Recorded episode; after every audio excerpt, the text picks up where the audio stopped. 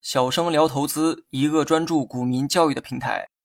今天呢，咱们来讲一下什么是基本面的分析。今天开始啊，进入到新的篇章，也就是基本面分析的篇章。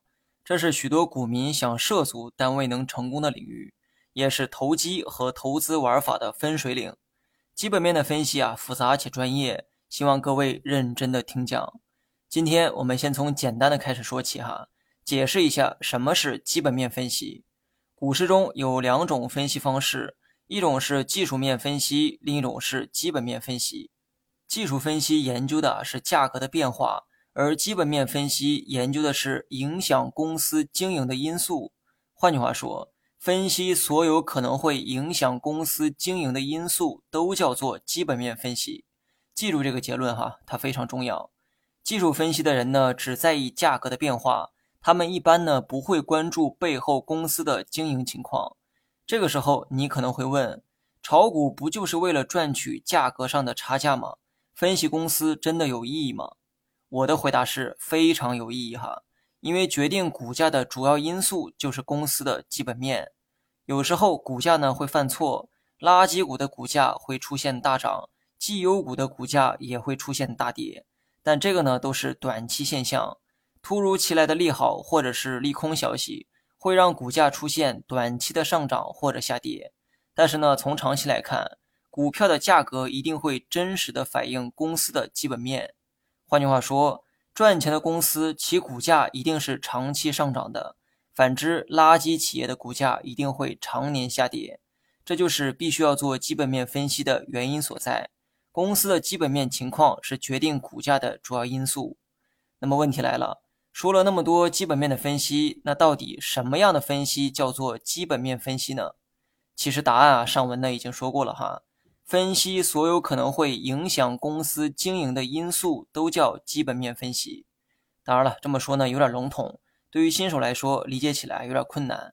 基本面分析其实啊是一个统称，它主要包括公司的财务分析、公司所处的行业分析、一个国家的宏观经济分析等等。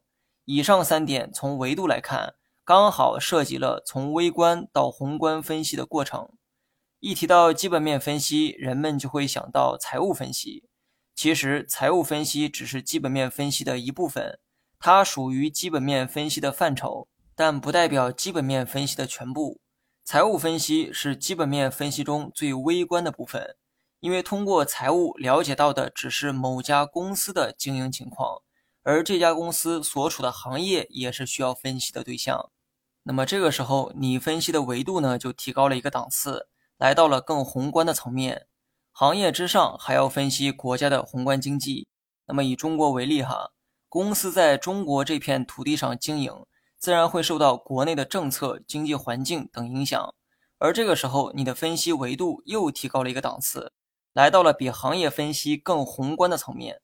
分析公司的财务呢，是为了选对一家公司；而分析行业是为了避免选对公司却选错行业的现象发生。随着时代的发展，某些行业注定会步入黄昏。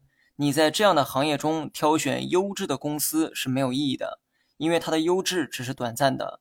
公司的前景一眼就能看到头。比如说地产行业，宏观经济分析啊，也是一个道理哈，只不过它站在了更高的维度上。一个国家囊括了这片土地上所有的企业。如果该国家的经济处在衰退期，那么该国的多数公司、多数行业，他们也要面临着衰退的风险。那么反映到股市上，就是人们常说的熊市。最后呢，做一个总结哈，基本面分析是指分析所有可能会影响公司经营的因素，从微观到宏观，主要分为三个分析维度，即公司财务分析。行业分析和宏观经济分析。那么从下期开始，我们会从微观层面出发，先来了解一下财务分析，也就是先更新财务分析篇，然后是行业分析篇和宏观经济篇。